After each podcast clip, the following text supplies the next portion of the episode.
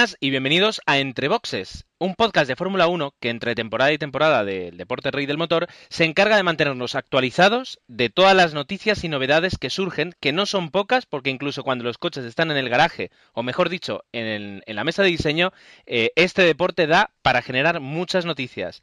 Y nos disponemos pues casi todo el equipo habitual a comentar lo que ya sabemos y lo que se prevé. Y cuando digo casi todo el equipo habitual es porque hoy nos falta Osvaldo, que por motivos de salud, el hombre está mayor, pues no ha podido eh, participar. Pero el resto del equipo aquí estamos al pie del cañón dispuestos a hablar un poquito de Fórmula 1 y aunque estamos fuera de temporada, eh, divertirnos un poco. Empezamos con Agustín. Muy buenas, Agustín. ¿Cómo llevas el mono de Fórmula 1? Muy buenas, eh, pues deseando ya que empiece. Estas noticias que nos llegan de lo que va a ser la próxima temporada parece que da un, un rollito para, para que empiece ya. A ver si, si pasan rápido estos tres meses y ya, ya tenemos los coches rugiendo otra vez. Así me gustan los coches rugiendo. Eh, Jorge, muy buenas. ¿Qué tal? ¿Tú llevas Pirelli en tu coche? Yo calzo Pirelli. Pirelli a diario y la verdad es que son unos neumáticos que nos van a dar espectáculo. Buenas noches. Dani, eh, ¿con cuántos equipos Lotus nos vamos a encontrar esta temporada? ¿Dos, tres, cinco? Bueno, pues con todos aquellos que se quieran apuntar a la moda, ¿no? Muy buenas a todos y bueno, hoy vamos a, tener bastante, bastante que comentar, que hemos tenido bastantes noticias en el mundillo. Emanuel, muy buenas noches. ¿Nos vamos a encontrar con una escudería española al inicio de temporada o ya no va a ser así? Hola, buenas. Pues... No te preocupes, no hace falta. Si tardas esto en contestar, eh, Dios sabe lo que va a ocurrir en el resto del podcast, pero no vamos a tardar mucho en descubrirlo porque hacemos una pausa y comenzamos enseguida.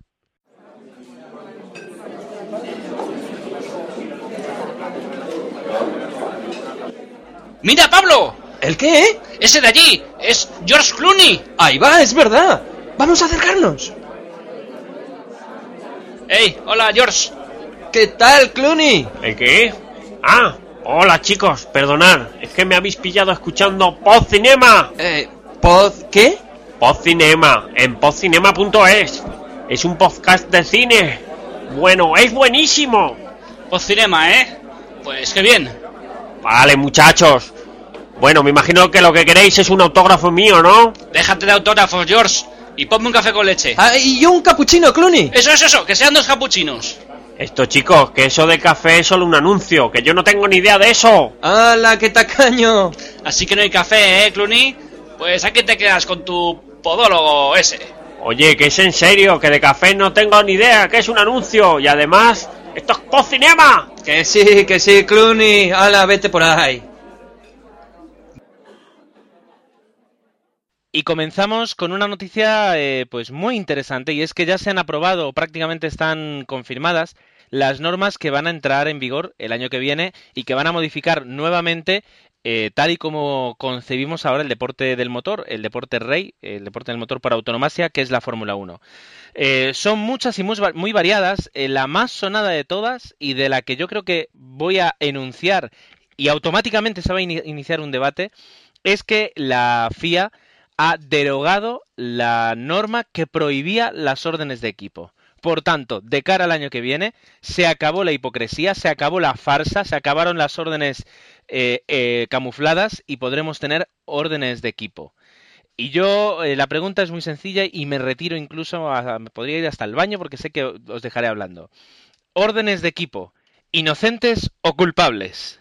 Bueno, pues yo creo que este año Mm, vamos a entender más lo que dicen los equipos. Eh, yo creo que durante toda la temporada hemos comentado varias veces que los equipos, pues, eh, damos sus órdenes de equipo. Mm, si bien no de una forma como lo hizo Ferrari con el caso de Massa, pues un poco más disimuladas en, del plan pues ahorra gasolina eh, cuida los neumáticos cosas insinuaciones que podíamos en las que podíamos ver o no órdenes de equipo Ahora pues eh, se han aprobado, vamos a poder ver cómo los equipos pues manejan sus dos coches y siempre y cuando el resultado no vaya en contra de, de lo que es el deporte, no se vea nada digamos que, pueda ser sancionable por eh, por destrozar un poco el, eh, la competición, pues cualquier cosa que, que, ordenen los equipos, pues estará, será legal. Yo creo que es un, un buen paso adelante porque es lo que demandaban los equipos. Y aquí quiero hacer ya una pausa. Eh, lo que has dicho creo que va a ser lo que nos va a dejar discutiendo de la misma forma que hemos discutido este año. Se permiten, ¿cómo es? O sea, eh, lo voy además a coger aquí del inglés. Se permiten las órdenes de equipo, porque ya no se prohíben, pero los equipos serán recordados, bueno, se lo traduzco así un poco mal. A los equipos se les, se les recordará que cualquier acción eh, que traiga el deporte, o sea, que traiga eh, responsabilidad del deporte como, eh, o sea, que pueda dañar eh, el deporte en sí, eh, está penado por otra ley. O sea, se permiten las órdenes de equipo, siempre y cuando no afecten a, al deporte, a la, competitividad del deporte. La pregunta es, eh, ¿no nos vamos a apoyar en esta norma cada vez que haya una orden de equipo? No diremos, deberían ser sancionados porque sí que han modificado la esencia del deporte. ¿No creéis que aquí este es el nuevo debate? A, a, lo que decía Dani, mm, es que no creo que ningún equipo vaya a hacer las órdenes tal cual lo hizo Ferrari con Massa y con Alonso. No van a ser tan claros de déjalo pasar. Creo que van a seguir ocultándolo, diciendo las chorradas de la gasolina y ocultándolo un poco así. Mm, en parte lo veo, lo veo lógico. No sigo sin entender, sigue, sigue sin gustarme que que afecte tanto una, una competición. Ya sé que sí, que el equipo el equipo puede determinar cuál es su primer piloto, pero está afectando al resto de la competición. No creo que van a seguir igual. No creo que sean tan abiertos a la hora de, darlas. Yo creo que, por ejemplo, si pongamos un casual, eh, eh, yo qué sé, Massa va a octavo y viene Alonso remontando, tranquilamente Ferrari va a decir a Massa que déjate adelantar por Alonso. Pero sí, claro, yo creo que no se van a ir con tonterías y y esto de poner el de crédito si alguien tal pues seguir la misma tontería, o sea, los acabas de quitar y dices lo del crédito, entonces déjalas, o sea, o sea que juegas. Yo creo que lo que, lo que le pediría a, a, los equipos es que si cambia la normativa, cambien la actitud. Y que lo que tienen que hacer, o que lo que deberían de hacer, que no van a hacer, es decir, este es mi primer piloto y este es mi segundo piloto. Y dejarse de, mamonadas y de bobadas porque eh, hay en equipos que es muy evidente y que quizás no hace falta decirlo, como puede ser McLaren o puede ser Ferrari, pero por ejemplo Red Bull le hacía falta decirlo o Mercedes le haría falta decirlo, y de ahí para abajo, pues, pues prácticamente a todos también. Y con eso sabremos a lo que estamos jugando y lo sabrán los. Lo sabrá el deporte y lo sabrá el espectáculo, eso que pide respeto a la Fórmula 1. Hombre, yo creo que lo de Red Bull, quién era el primer piloto y quién era el segundo, se vio en toda la temporada. Y del resto de equipos está claro quién es el primero y el segundo, salvo McLaren, y aún así también está claro quién es el primer piloto es que no hay nada que que, que, que explicar. Agustín, Eso ya se sabe. Agustín, no estoy para nada de acuerdo contigo. Eh, ¿En qué papel pone, de, o sea, qué papel con el membrete de Red Bull Racing dice que Sebastián Vettel es el primer equipo, el primer piloto del equipo? En los hechos de toda la temporada. No, no, no, ya. Pero los hechos se los lleva el viento. Es decir, ¿en qué papel lo pone? Porque hasta que no está en un papel no es oficial. Y eso, es, eso, eso, yo creo que es lo que dice Jorge. Sí, es decir, eh, tácitamente sabemos quién es el primero, quién es el segundo, si hay órdenes de equipo, lo sabemos, sabemos muchas cosas.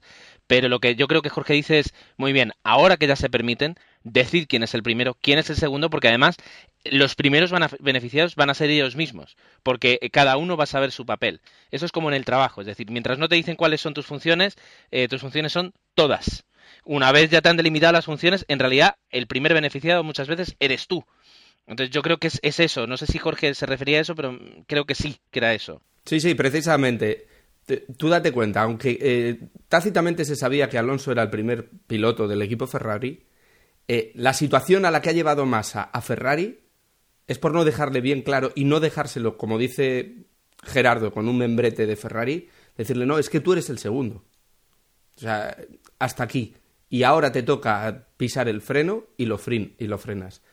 Y, y eso debería, de alguna manera, dejarlo claro para que, para que no haya malentendidos dentro del equipo para el espectáculo, para el deporte. Y cambia un poco la manera de funcionar del, del deporte, también es verdad. Hombre, sí podrían decir, en- entran los dos pilotos con cero puntos, por lo tanto, todos entran a favor y iremos favoreciendo, pero que lo vayan diciendo y dicen, no, no, en este caso vamos a favorecer a, a Alonso, o vamos a favorecer a Vettel, o vamos a favorecer a Weber. No esas ambigüedades que creo que al final no llevan a ningún lado. Si claramente no existe, digámoslo.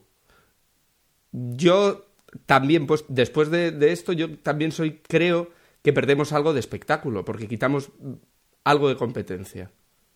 Y cuanto más competencia haya, pues, pues mejor. Bien, ah, pues vamos a, vamos a, si queréis, a, continuar un poquito hacia adelante, porque no solo esto, es- yo creo que va vamos a hablar muchas veces, me da la sensación, en lo que queda de, en lo que queda de- bueno, cuando comience la temporada, de, de esta, de esta anulación de la, de la norma que prohibía las órdenes de equipo, pero que aún así eh, se les indica a los equipos que se les puede sancionar. Luego tenemos eh, modificaciones pues más menos sustanciales y que tal vez no, no modifiquen tanto eh, la forma que tenemos de ver las carreras. Eh, se ha modificado, ha habido enmiendas a la, a la lista de penalizaciones que los comisarios pueden aplicar. Habrá que ver eh, detalladamente pues esas nuevas penalizaciones o esos nuevos motivos para penalizar. Se ha revisado eh, pues la conducta que se les permite a los conductores tener a la hora de conducir, es decir, para que evitemos ¿Quién fue? Hamilton a Petrov, que mm, mo- modificó cinco veces la trazada antes de llegar a la curva para evitar que pudiera adelantar. Pues eh, intentar eh, tal vez no ver este tipo de, actos que son, son poco deportivos. Eh, le permitirá al director de carrera cerrar el pit lane si, si es necesario por, por, seguras, eh, por eh, medidas de seguridad, es decir, si de repente hay un incendio, pues permitirá que nadie entre en el pit lane, por, por ejemplo. Y luego, por ejemplo, también penalizaciones para eh, conductores que, para, o sea, para los conductores, para los pilotos que no utilicen los dos neumáticos eh, durante una carrera. Eh, no sé ahora mismo cuál era la penalización, pero seguramente sí, sí lo tendrá que, bueno, se ha modificado. Los coches van a tener que utilizar la caja de cambios durante cinco carreras y no cuatro. Atención aquí con, bueno, creo que Williams ya dejaba de, bueno, iba a desarrollar sus propias cajas de cambio en lugar de utilizarlas de Fast Track o no, no recuerdo cuál era la, la empresa que les hacía las cajas de cambio porque no tuvieron muy buen resultado. Eh, ¿Puede ser? ¿Me equivoco? Bueno, Williams ya hacía sus propias cajas de cambios. Era, te referías a Lotus, a Virgin y todos estos, ¿no? Vale. Que- Exacto, exacto, sí, ahí está. Gracias. Ah, se ha clarificado, por si no fuera necesario, porque esto es un. Cada año tenemos las mismas, las mismas eh, tonterías. eh, ¿Cuándo los coches pueden adelantar al safety? Y luego aquí tenemos una novedad que podríamos explicar tal vez un poco, que es la introducción del alerón móvil trasero. Eh, ¿Quién se ve con, ganas técnicas de, explicarlo? A ver, el, el, el alerón, básicamente, pues. Que. Esto es opcional, o sea, los equipos pueden decidir montarlo o no montarlo, al igual que el KERS. ¿Y qué- en qué consiste? Pues que. Lo que sabemos, porque igual al- entre equipos hay algún cambio de última hora, pues en segundos tal, es que si por ejemplo un coche alcanza, llega a estar a un segundo con respecto al que lleva por delante, mediante la centralita que sabemos todos que es universal para todos, se le activará y podrá variar el ángulo de inclinación del alerón, es decir, quitarle ángulo para que el coche coja más velocidad punta. Se habla de que pueden alrededor de 10 kilómetros por hora de, con esa ventaja. Entonces, el coche adelantaría y a la- en la próxima frenada se desactivaría ya el sistema. Exacto. eh, básicamente lo que va a permitir va a ser como un KERS con la diferencia de que el coche que está delante no va a poder utilizar eh, la misma, el mismo mecanismo. Sí, una cosa, Ger, es que el sistema este en entrenamientos y libres y clasificación se va a poder utilizar cuando quieran y en carrera tienen que pasar dos vueltas para que lo puedan utilizar y estar a un segundo. Exacto, es decir, no va a ser eh, inmediato, pero bueno, en un principio va, va a aportar ah, facilidades para el piloto perseguidor de cara a, adelantar al piloto perseguido. Ahora bien, Eh, tendremos que ver cómo, cómo, funciona porque también sobre el libro al principio el KERS era una idea buenísima y luego vimos que eh, bueno que no funcionaba tal y como queríamos y hablando del KERS vuelve el KERS eh, ¿qué os parece el regreso de, del KERS del sistema de recuperación de energía de energía cinética que van a utilizar todos los equipos. Eh, ¿Creéis que va a aportar? ¿Creéis que.? Porque si no voy mal, se va a utilizar prácticamente en las mismas condiciones en las que se utilizó el año pasado. Eh, ¿Cómo lo veis? Sí, sí. Bueno, eh, recordar que el KERS no desapareció de la normativa, sino que fue un acuerdo de los equipos por no, por no montarlo este año. El KERS legalmente este año se hubiera podido montar, o sea, estaba dentro de la normativa, pero era un acuerdo entre escuderías para, para no montarlo. Eh, ya hay algún equipo como Lotus que ha dicho que, no va a empezar con el KERS, pues porque será por falta de dinero, básicamente. Y, bueno, nos pasará un poco como el año pasado. En principio habrá equipos que lo monten, equipos que no lo monten. Eh, desaparece el de Williams, aquel que era mecánico, no era eléctrico, o sea, no recogía la energía de una forma eléctrica que luego ayudaba al coche. Sí, que ahora, ahora van a ser todos de baterías hasta el de Williams. Quizás ahí lo que sí que podremos ver es eh, los equipos que, más desarrollados lo tenían, pues podríamos pensar en McLaren y Ferrari, pues que a lo mejor tienen un poquito más de ventaja en ese tema, por ejemplo, con respecto a Red Bull, ¿no? Sí, sí. Quizás el único dato que veamos diferente con respecto a hace dos años es que hace dos años el peso mínimo era de, bueno, para el próximo año se aumenta 20 kilos el peso mínimo, se pasa de 620 a 640 y bueno, va a ayudar un poco a la introducción del KES, a el problema de distribución de pesos, que por cierto, se espera de que se pueda regular en torno a, a un 46,5 de frente y 53,5 detrás, para un poco ayudar también a Pirelli. Correcto, Manuel. Y, para que lo voy a explicar un poquito más extenso porque puede ser un poquito extraño. Es decir, como pasa con cualquier coche, el, peso del coche se distribuye de forma desigual eh, entre el eje delantero y el eje trasero. Cada escudería hasta ahora pues decidía cuál e, tenía que ser esa distribución de pesos. Y eh, para este año se han puesto de acuerdo en que la distribución sea la misma, un 46,5 en el eje delantero y un 53,5% en el eje trasero como tú decías, eso en teoría va a permitir que eh, pueda centrarse más en, en, los neumáticos y no en que los neumáticos contenten a todas las escuderías, sino que las escuderías pues eh, eh, cuiden un poquito de la distribución de pesos y puedan mm, disfrutar de unos mejores neumáticos sin tener que adaptar su coche, etcétera, etcétera, etcétera. Eh, habrá que ver eso, en, qué, en qué nos afecta en el espectáculo, que es al fin y al cabo lo que, lo que nosotros queremos, queremos ver. Y una de las cosas que, que desaparecen es el doble difusor. Ha durado dos años. ¿Qué os parece esta noticia? Habrá que ver los, los coches de Red Bull, que eran unos de los equipos que más provecho habían sacado a, este tipo de difusores y, bueno, a ver cómo lo solucionan. Tienen un, un ingeniero fabuloso que ya ha creado un coche espectacular a nivel de, aerodinámica y que bueno, le volverá a tocar eh, hacer ahí un arreglo y veremos pues si, si repite ese milagro o, o bueno, se quedan poquito descolgados este año. La, la, picaresca este año, el próximo año va a estar un poco en lo de anterior que decíamos, lo del alerón movible. Todos ahí señalan en que la normativa no está tan clara como el doble difusor, o sea, como el difusor de este año, que eh, durante la experiencia de estos dos últimos años ya se han medido perfectamente estas medidas, la trampita está que no, y en cambio en el alerón trasero movible, ahí igual sí que habíamos, mm, por ejemplo, estilo el left dat de esta temporada que es otra cosa que se ha prohibido y que igual algún equipo sí que da con ese alerón trasero movible espectacular y que le da ventaja más que el resto. Y en cuanto a FDAR, pues eso, que ya sabíamos a, a, mediados de temporada que se iba a prohibir.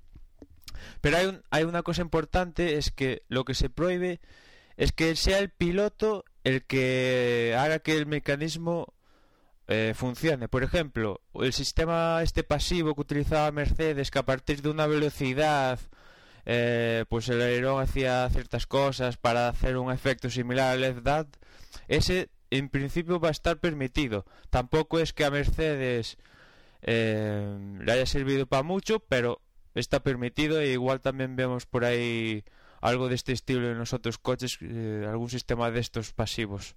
Y es que justamente el motivo por el que se ha prohibido el FDACT o el FDACT activo, por llamarlo de una forma, es porque interfiere en la seguridad de la conducción, puesto que el, piloto tiene que, o bien con la mano, o bien con el pie, o bien con la rodilla, eh, eh, tapar ese, ese agujero en, el chasis para evitar que entre aire y, bueno, pues se entendían que, superaba la carga de trabajo y, en el caso en el que se hiciera con la mano, pues el hecho de soltar eh, una de las manos del volante de un Fórmula 1, pues podía llevar a, bueno, a problemas de seguridad, aunque los pilotos, bueno, todos los pilotos lo han negado. Lo que no sabemos si lo han negado es de cara a la palestra porque no van a decir que es peligroso o realmente no, no implica ningún, ningún eh, riesgo.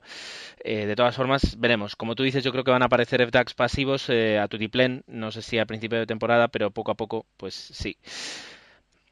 luego, bueno, por último, las eh, comunicaciones entre equipos va a ser, van a ser, eh, o sea, van a estar disponibles para las cadenas de, televisión. Eh, ahora mismo sí es verdad que de vez en cuando escuchamos alguna conversación de radio, pero me da la sensación que a partir de ahora vamos a tener más disponibilidad y en este caso, por ejemplo, la Sexta, que es quien retransmite en España, va a poder decidir si quiere retransmitir más comunicación de radio de Fernando o de Jaime eh, y menos, por ejemplo, pues yo que sé, de Petrov, o, dependerá de la situación, pero creo que van a tener eh, más, eh, más poder de decisión y van a poder elegir, van a tener más, más mm, variedad de comunicaciones para, para luego ponernos a nosotros.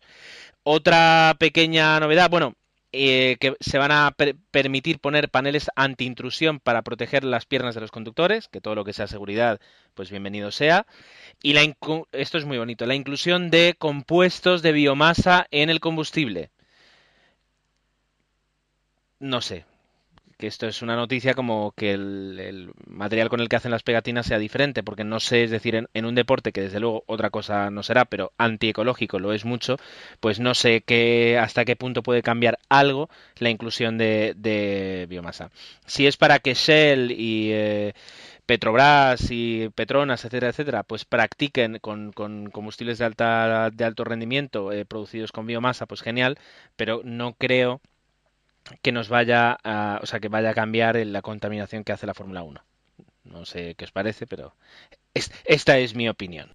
No, a ver, esto quizás es más para decisiones un poco ya pensando un poco el en principio 2012, pero sobre todo el 2013 donde viene el cambio gordo que que también ya han acordado que es cambiar ya drásticamente los motores y que van a pasar del 2.4 V8 de este año a un 4 cilindros 1.6 eh, que van a rendir a un máximo de revoluciones de, de 18 pasan a 12.000 y que esa pérdida de potencia con respecto a las actuales se va a compensar con el KERS que este año creo que el que es actualmente creo que generaba 80 caballos, me corregí si me equivoco, y se espera que para el 2013 se pueda generar ese que es genere 160 para compensar un poco. Va a pegar aquello un chispazo que ni Rayo McQueen como falle. Eh, pero pero bueno, va a ser, Y estos motores em, este año, el próximo año vamos a ver 8 para 20 carreras y en el 2013 se esperan que van a ser 5 para, bueno, para las que haya y a partir de 2013 serán cuatro para toda la temporada. Qué entretenido. Los ingenieros yo creo que van a tener ahora unos cuantos años de, mucho de mucho entretenimiento buscando mejorar la, fiabilidad de los motores. Que teniendo en cuenta que hace unos años cuando veíamos la Fórmula 1 prácticamente y, y, corregidme si me equivoco, iban prácticamente a, a, carrera por motor, pues eh, se, ha hecho un progreso. ¿no? Bueno, no sé si tanto, dependía de Ferrari Pues eh, ahora mismo has conseguido levantar muchísimo la, fiabilidad de los motores y bueno, y como tú dices, lo, que queda. Ah, hasta aquí yo creo que podemos, eh, podemos parar un momento, respirar un poquito, porque estos son todos los cambios de normativa, al menos los que eh, están en negrita en, en todas las noticias que, que se han difundido por, por, Internet. No sé si tenéis algún comentario más que hacer o podemos, ya digo, hacer una, una pequeña pausa y continuar con las noticias, eh, que hay algunas antes de, antes de terminar. ¿Qué os parece? Mm, solo, solo una cosa eh, que creo que, bueno, lo que estábamos comentando ahora estos cambios a nivel de, de reglamentación técnica eh, no son para el año que viene, sino para el 2012. Creo que no, no lo comentamos cuando fue, por ejemplo, lo de las, eh, las retransmisiones televisivas que tengan acceso a las radios. O sea, que el año que viene no, el siguiente. Ah, cierto, cierto, cierto. Tanto los, compu los compuestos, las comunicaciones y que han limitado esto es muy importante, los montantes de las suspensiones, que no sé qué significa, pero si lo han hecho por algo será, es verdad que eso ya será para el 2012. El tema de las suspensiones, se, se el tema de las suspensiones Vaya, seguramente Vaya. sea pues una manera de, de, evitar que los coches vayan altos y que bueno puedan esquivar yo ser por ejemplo en Monza un poco los, los bordillos que tengan que hacer una trazada más más limpia más metida dentro del circuito Ah, bueno, y por último, antes de terminar, una, una modificación en el reglamento a la hora de eh, establecer la flexibilidad de los alerones y de, los, eh, de las diferentes partes fijas del coche, eh, que este año tuvimos un poquito de polémica porque se decía que, que, la clave de los Red Bull para ganar en calificación era que los alerones conseguían deformarse más de lo permitido y es verdad que a mediados de temporada pues endurecieron los test y este año ya es oficial que van a, van a ser unos test más duros y que por tanto los equipos tendrán que trabajar en, en, la, no flexibilidad de alguna de las piezas eh, fijas de, de, los coches, que eso es, es, algo que no hemos comentado. Bueno, pues entonces, eh, tomémonos un, un segundo para respirar y continuamos con las noticias sobre la Fórmula 1.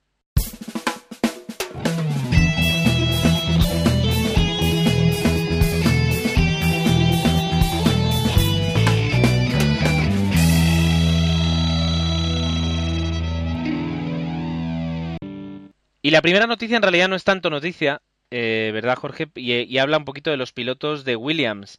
Eh, Hulkenberg ya estaba afuera y hoy hemos podido ver, o ayer pudimos ver, incluso una foto de Rubens Barrichello tomándose la medida para el asiento del año que viene, lo cual yo creo que a un piloto le debe confirmar bastante que va a estar en esa escudería, salvo que sea España.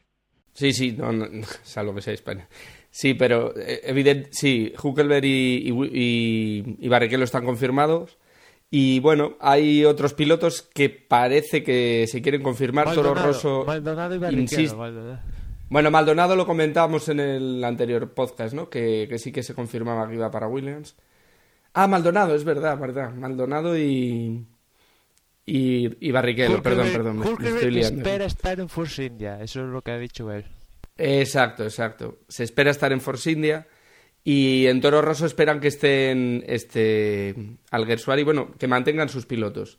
Ha habido muchos rumores sobre, sobre todo la salida de, de Buemi, pero, pero desde el equipo insisten en que continuarán, aunque en la lista de pilotos, en la lista de inscritos, todavía no aparecen sí, como. Ahí en Toro Rosso, eh, perdón Jorge de corte, va a ser interesante porque Daniel, eh, Daniel Ricciardo, que fue el tercer piloto en, en los primeros test post eh, temporada en Abu Dhabi, que estuvo con un Red Bull e hizo la verdad que el día de novatos él fue el más rápido, pues al final va a estar como tercer piloto en Toro Rosso y va a correr todos los primeros libres de cada gran de cada gran premio, con lo cual a ver qué hace Red, eh, Toro Rosso, a quién quita, si a, a uno en un gran premio a Gresuar y otro a Wemi o directamente como vayan rindiendo cada uno los quitan continuadamente o no.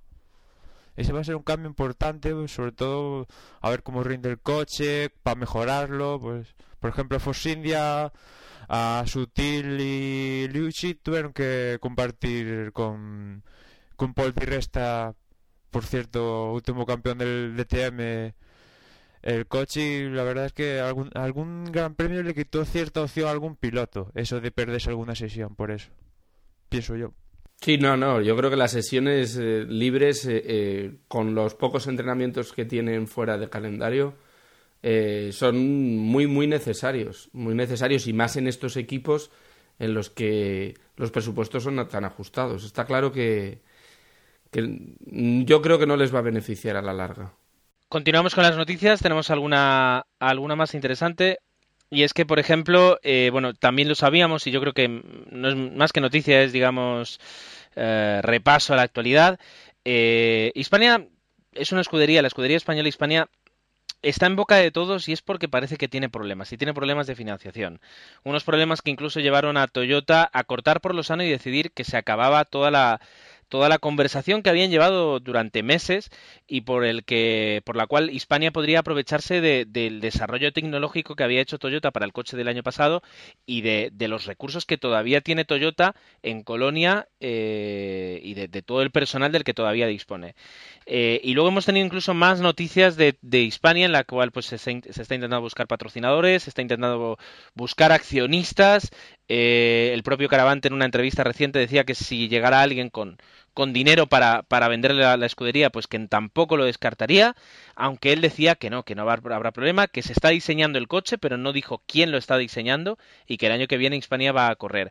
Lo que ocurre es que yo no sé hasta qué punto nos podemos creer esto y podemos eh, augurarle un buen futuro o un mal futuro a Hispania. ¿Vosotros qué, qué creéis? Yo, yo lo veo negro, ¿eh? Yo lo veo negro, esto muy negro, ¿eh? Yo creo que eso de que ven, o sea, en cuanto le den 3 millones, vende la escudería mañana, vamos. Y sí, sí, está claro que pinta mal, pinta mal. Ojalá, ojalá aparezca alguien con dinero por ahí, pero pero la cosa la cosa está temblando, porque las opciones que iba teniendo durante el año se le han ido cerrando. Incluso un, un ejemplo claro un ejemplo claro lo tenemos en De La Rosa. De La Rosa parecía que después de la salida de, de Sauber pues, eh, y pasar por Pirelli, la opción podía haber salido de estar en Hispania. Se hablaba de que para que él pudiera entrar eh, necesitaba entre 8 y 10 millones de euros para, para soportar el equipo. Y ahora mismo en las últimas declaraciones que tenemos de Pedro de la Rosa ya nos está diciendo que le encantaría volver a McLaren. Con lo cual parece que, que las opciones del propio Pedro mm, se cierran por el lado de Hispania y será porque es un proyecto que, primero, que él no puede aportar esa cantidad o no tiene los sponsors, mejor dicho, que, que puedan aportar esa cantidad y también probablemente porque ve que, que ese proyecto es bastante inviable. No lo sé, tendremos que continuar atentos. Eh, el sueño de la escudería española, pues es muy bonito, pero, pero es muy complicado. Eh, aquí vemos que la dificultad, y más en esta época, eh, de conseguir el presupuesto y de conseguir la estructura para poder bueno, para poder montar y mantener una escudería de, de Fórmula 1. Es que, es, es que si te fijas en España, todo lo que ha hecho España son parches. Por ejemplo, salvo lo de Williams, el sistema este hidráulico, lo único que no ha sido un parche, el resto ha funcionado a base de parches. Por ejemplo, Lotus tiene más pasta, es, cierto, pero cortaron el grifo con los motores Cosworth, se pasaron a Renault, que ahora comentaremos ese de Renault porque va a dar, ahí tenemos la polémica de pretemporada seguramente. Y, y Virgin también optaron por un camino que era eh, la computación y pasar del túnel del evento y más o menos y lo están siguiendo. Tienen un patrón y lo siguen. Lotus ha dicho el camino de vamos a gastarnos más dinero y vamos a ir mejorando poco a poco mecánicamente y tal. En cambio España, a base de parches, no se hace una escudería por vivir. O sea, Minardi acabó muriendo, Jordan acabó vendida, eh, Jaguar acabó vendida, eh, así todas. Pinta mal. Como, como, decimos, tendremos que, tendremos que esperar. Bueno, y luego tenemos algunas noticias que podemos también comentar eh, de forma pues, breve. Uh, el, bueno, el año que viene vamos a tener el campeonato número 20 que se va a disputar en la India. Y bueno, pues las obras parece que, que, marchan. Esperemos que no tengamos el culebrón del Gran Premio de Corea. Un Gran Premio de Corea que se ha llevado el premio de la FIA a la mejor organización de un Gran Premio de Fórmula 1. Y este silencio era eh, intencionado para, para que tuviéramos un par de segundos sí, sí, y A los promotores. La Exacto. a los promotores que tiene guasa que, que, hagan esto, porque anda que no ha, ha, habido seguro grandes premios que dices que vamos, que para quitarle el sombrero y que dices que fueron la hostia. Terrible, terrible.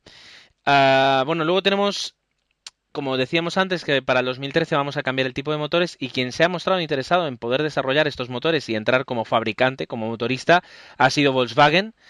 Eh, la verdad es que un motor de este tipo, pero de cuatro cilindros, 1600, un motor que no digo que se vaya a poner en calle, pero que para incluso grandes deportivos de, grandes deportivos de calle, no, no, lo ve en un polo, pero, pero sí en, en un Sirocco, motores de muy alto rendimiento, eh, pero de un tamaño y de, de una digamos imaginables dentro, dentro de la calle, puede ser muy interesante.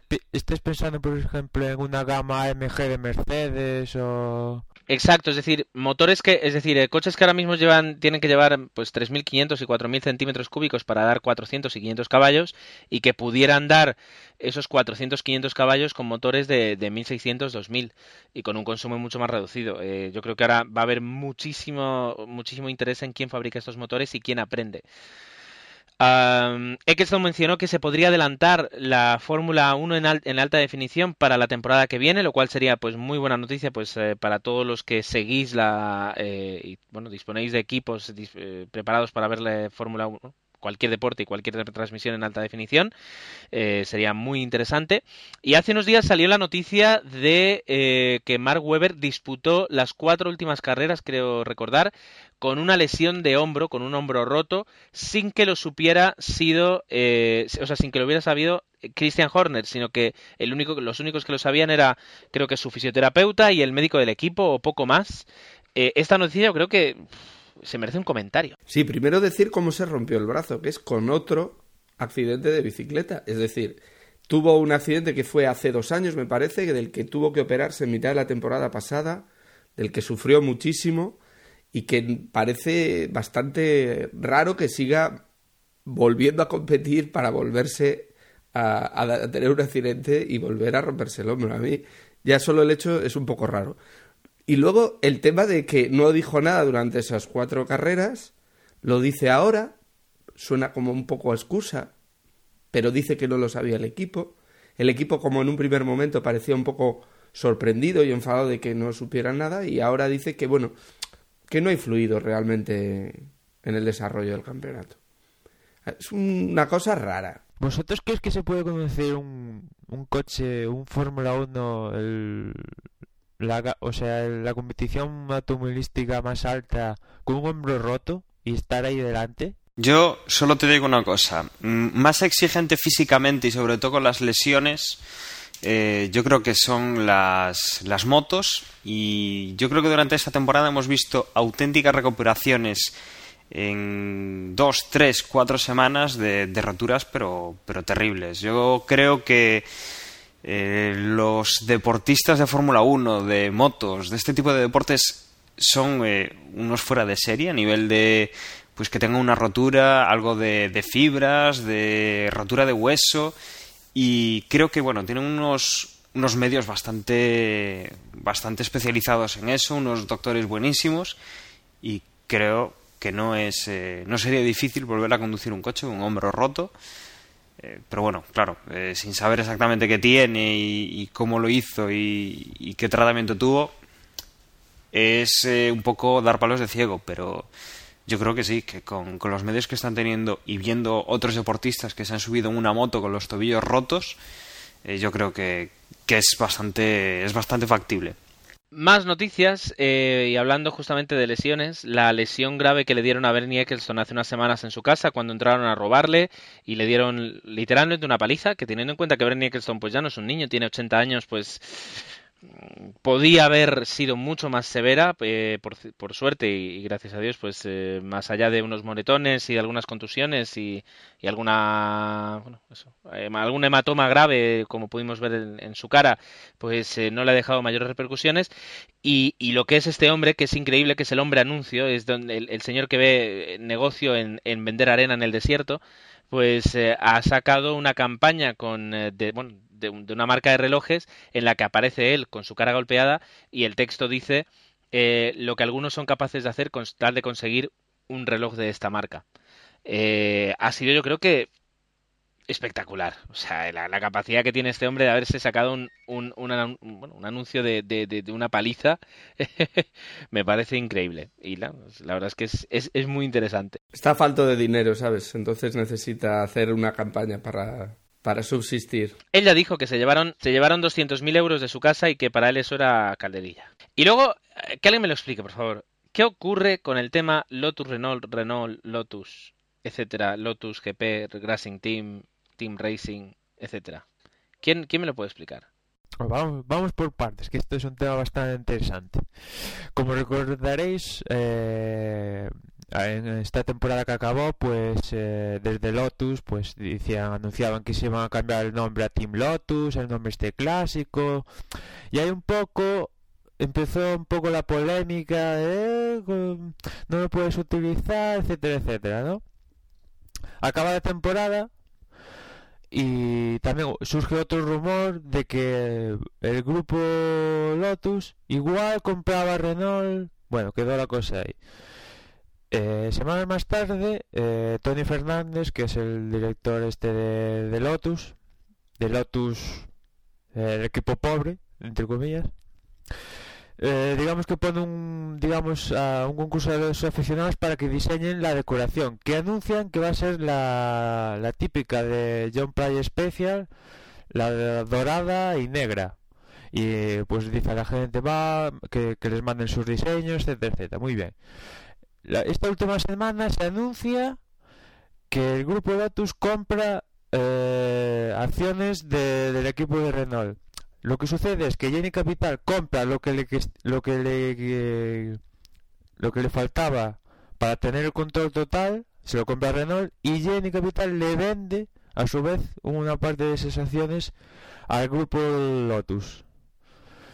Entonces, es curioso porque el nombre con que se anunció ahora lo que es antes era Renault es eh, Lotus Renault GP y en el, otro bando la FIA ha dado de conocer también la lista de los siempre se da nada más acabar la temporada la lista de los inscritos para la próxima y el equipo Lotus aparece como Team Lotus. Entonces, desde el oficial, oficial, oficial de todo, que es el Renault Lotus Reviews, dicen que solo va a haber un Lotus, que va a ser el suyo. Eh, Gerard López, recordar que es el gerente de Jenny Capital, que ha dicho, solo va a existir un Lotus en parrilla y va a ser el nuestro. Y encima va a ser también con los mismos colores de John Player Special, negro y dorado que de hecho ya en su Twitter de Renault ya han puesto una imagen real del R30 eh, decorado así.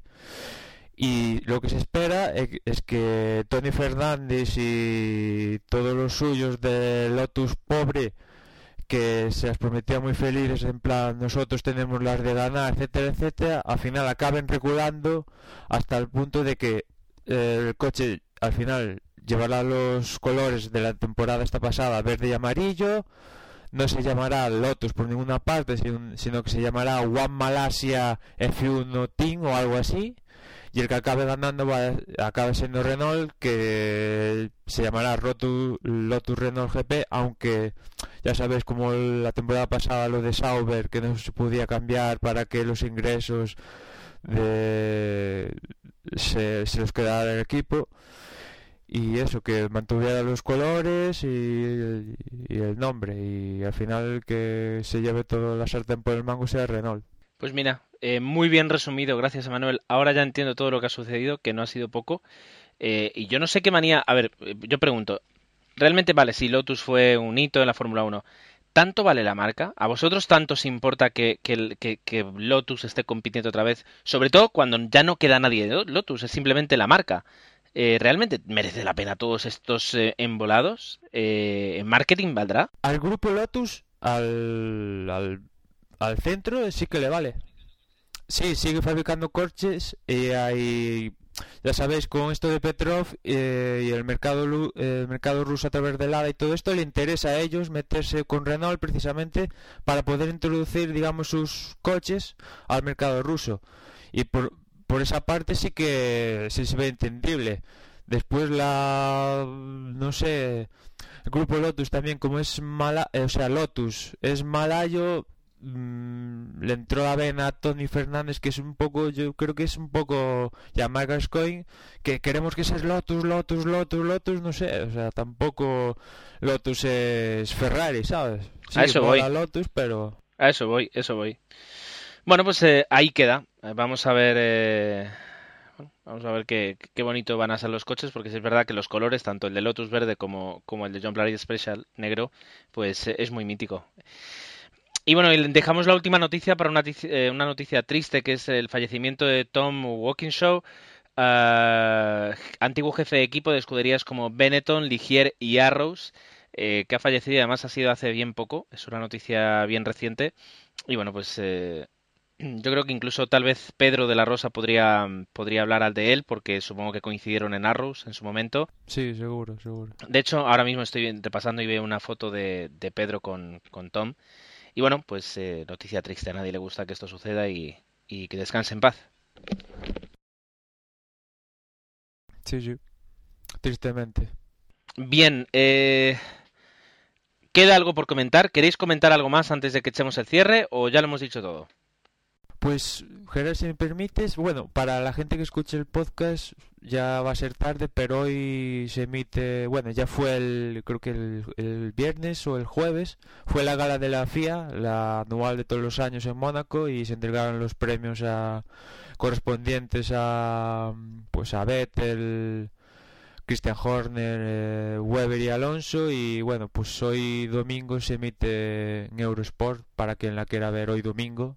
Y para gente, ya digo, para gente que escuche el podcast, pues obviamente sea tarde, pero seguramente por internet esté por ahí seguro. Al menos los highlights de, de esta temporada seguro que andan por ahí. Si no, pues desde la cuenta de Twitter seguramente pondremos link a los highlights, que suelen tener muy buena pinta.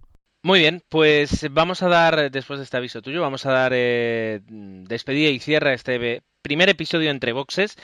Eh, habrá otro, como mínimo, yo creo que nos dará para tres o cuatro antes de que empiece la temporada, eh, pero bueno, estos episodios de entre boxes no tienen fecha fija, puesto que esperamos un poquito a reunir noticias suficientes para poder sentarnos y, y hablar de lo que nos gusta, que es Fórmula 1. Y hasta entonces, y hablando justamente de lo que os gusta, si os gusta todo esto de la Fórmula 1 y además os gusta desde Boxes Podcast, eh, os recomendamos que os recomendamos que vayáis a eh, www.facebook.com eh, barra desde Boxes y desde ahí le deis al botón me gusta y de esa forma estaréis enterados de cualquier novedad de este podcast, de todos los episodios, que salgan y de noticias que podamos comentar en el muro de Facebook, directamente a tu Facebook. Ha sido un placer, eh, después de varias semanas, estar con todos, eh, disfrutando de la Fórmula 1 y nos vemos en el próximo episodio de Entre Boxes. Eh, y ya está, yo me despido.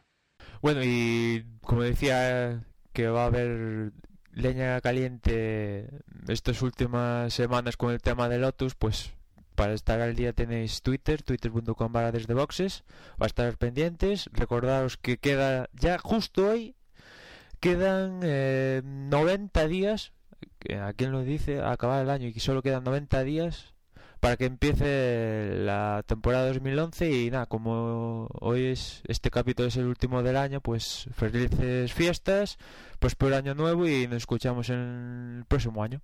Y para lo que queráis, estamos en nuestra web, en desdeboxespodcast.com, o bien en el correo electrónico desde boxespodcast.gmail.com. Para lo que queráis, allí estamos. Recomendaciones, críticas, todo lo que queráis, allí estamos. Como dice Manuel, felices fiestas, feliz entrada a 2011 y nos seguimos en, la, en el año que viene para empezar ya con buen pie y con menos tiempo para, para empezar las carreras. Hasta entonces, chao. Y os recordamos que también nos podéis escuchar si vivís en la, en la zona de Huelva, en Radio Andévalo FM, en la 107.0, los martes a las 6 de la tarde. Y si vivís en la zona de Tenerife Norte, pues en Radio Joven Garachico, en la 107.7, los viernes a las 10. Como mis compañeros, bueno, desearos unas felices fiestas, que paséis en, en compañía de vuestra familia y vuestros seres queridos y una feliz entrada en el año 2011. Un saludo a todos y nos escuchamos en el Entreboxes capítulo 2.